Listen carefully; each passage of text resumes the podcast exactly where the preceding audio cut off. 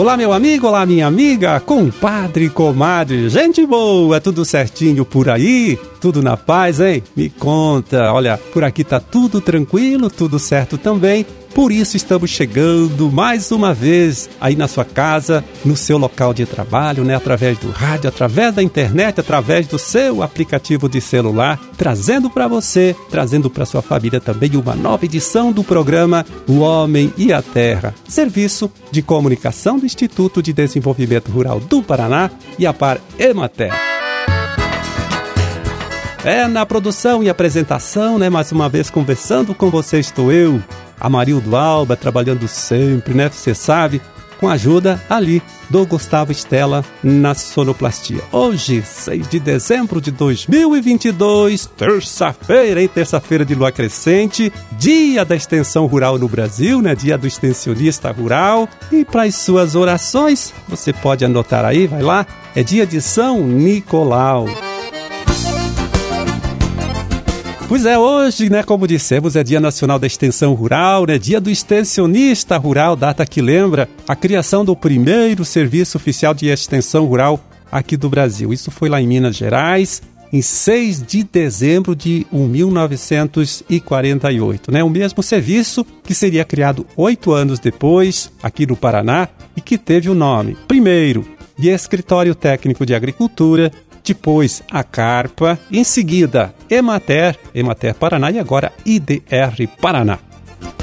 Mas afinal, como a gente pode definir o profissional extensionista rural? Qual a característica né, que tem o trabalho que ele desenvolve, que ele realiza? Bem, olha, para responder essas dúvidas, nós andamos falando aí, né, por telefone com um desses profissionais, né, extensionista. Nós conversamos com o Paulo Mirtvi, do IDR Paraná de Londrina. Ele, né, que entrou na capa há 40 anos, em 1982. Então vamos ver aí qual foi a explicação que ele, né, o Paulo, deu para gente. Eu vejo assim, o extensionista, ele, diferente de outras profissões, ele chega na propriedade, geralmente nós trabalhamos né, com o público que fica à margem do desenvolvimento, que são os agricultores familiares. E é um grande desafio para o extensionista levar tecnologia para que melhore as situações desses agricultores familiares. O que, que o extensionista faz? Ele vê a propriedade, conversa com o agricultor familiar, vê onde ele pode estar tá interferindo e ajudando o produtor melhorar sua produtividade, a sua lucratividade,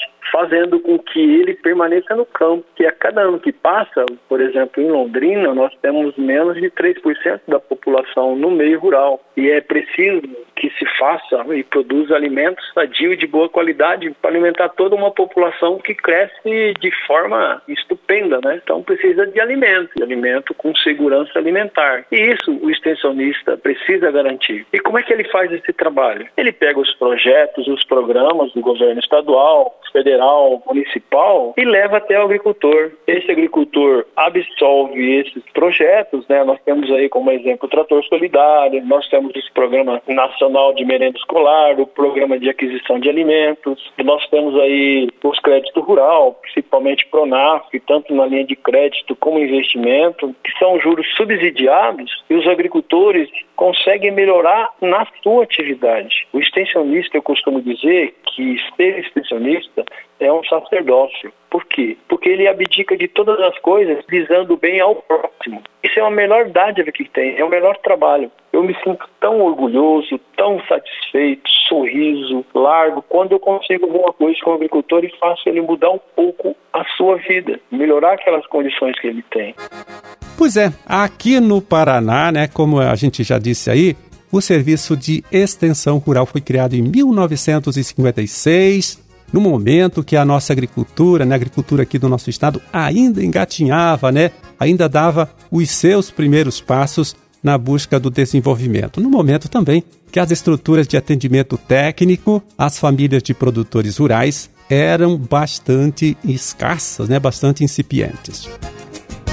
Bom, hoje a realidade é completamente outra, né? Temos aí os serviços particulares de assistência técnica, os departamentos técnicos é das cooperativas e até das prefeituras prestando atendimento, né, aos agricultores. E aí, então vem uma outra pergunta, hein?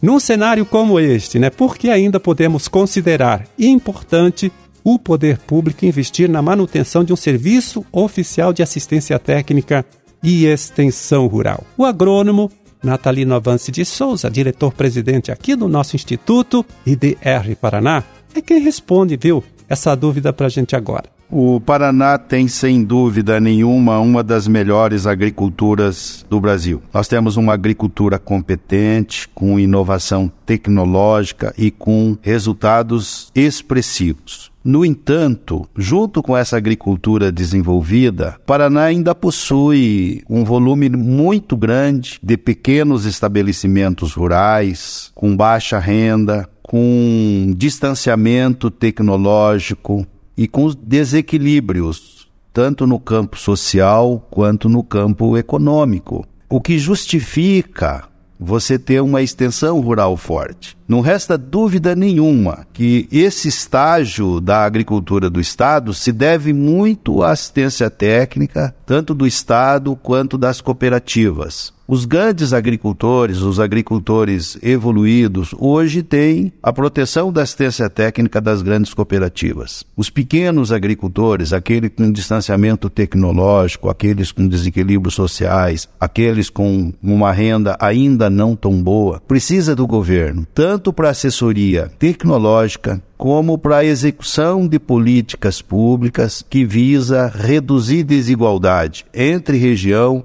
e entre agricultores. E nesta semana, veja bem, os técnicos do Projeto Grãos aqui do IDR Paraná seguem em um roteiro de reuniões né, do Giro Técnico da Soja. Desta vez, os encontros acontecem nas eh, regiões de dois vizinhos, Francisco Beltrão, Pato Branco e Laranjeiras do Sul. Vamos lá em dois vizinhos, viu? A reunião será amanhã pela manhã, tá? Oito e meia da manhã, na propriedade do seu colete que fica ao lado do entreposto da Coaçu, na comunidade São Brás. Já no período da tarde, né, de amanhã também, técnicos e pesquisadores da Embrapa, Embrapa Soja de Londrina, tem encontro marcado né, com os produtores da região de Francisco Beltrão, tá? A reunião acontece lá na propriedade do agricultor Otto João Kel, que fica na comunidade Linha Itaíba, no município de Marmeleiro. Bom, e na quinta-feira, depois de amanhã, né, dia 8, à tarde, isso à tarde, duas horas da tarde, a reunião do Giro Técnico acontece em Shoppingzinho, na propriedade do agricultor Ilseu Peretti, que fica na comunidade Linha Santa Inês.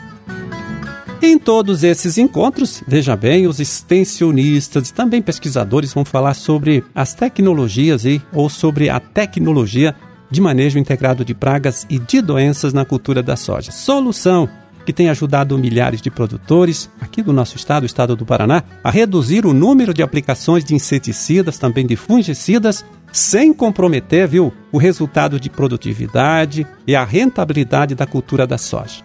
Outro assunto é a tecnologia da coinoculação da semente de soja, né? Operação que é realizada aí na hora do plantio, tecnologia de baixo custo, baixíssimo custo, que já provou, viu, que pode elevar a produtividade da cultura é, da soja em até 8, 10%, né? E um outro assunto também sempre é tratado com os técnicos aí nessa conversa com os produtores é a tecnologia de manejo integrado do solo, né? Visando altas produtividades. Então, se você ficou interessado, viu, em participar dessas reuniões, aí pode conseguir mais informação com o técnico do IDR Paraná, antiga Imater, aí do seu município, nas regiões de dois vizinhos, Pato Branco e Francisco Beltrão. Só repetindo, né? Amanhã cedo, a reunião do Giro Técnico da Soja acontece na comunidade São Braz, em dois vizinhos, na propriedade do seu colete. Já no período da tarde, também amanhã, às duas horas daí, em Marmeleiro, na propriedade do Otto João Kel, que fica na comunidade Linha Itaíba, e depois de amanhã, quinta-feira, a reunião acontece em Chopinzinho, lá na lavoura do produtor e o seu Perete da linha Santa Inês. E você, como disse, está convidado a participar. Bom, era esse o recado hein, que a gente tinha para hoje. Vamos ficando por aqui, desejando a todos vocês aí uma ótima, uma excelente terça-feira, tá certo? E até amanhã, quando a gente estará aqui de volta mais uma vez, né, conversando com você trazendo para você, trazendo para sua família também, mais uma nova edição do programa O Homem e a Terra. Um grande e forte abraço para todo mundo. Fiquem com Deus e até lá.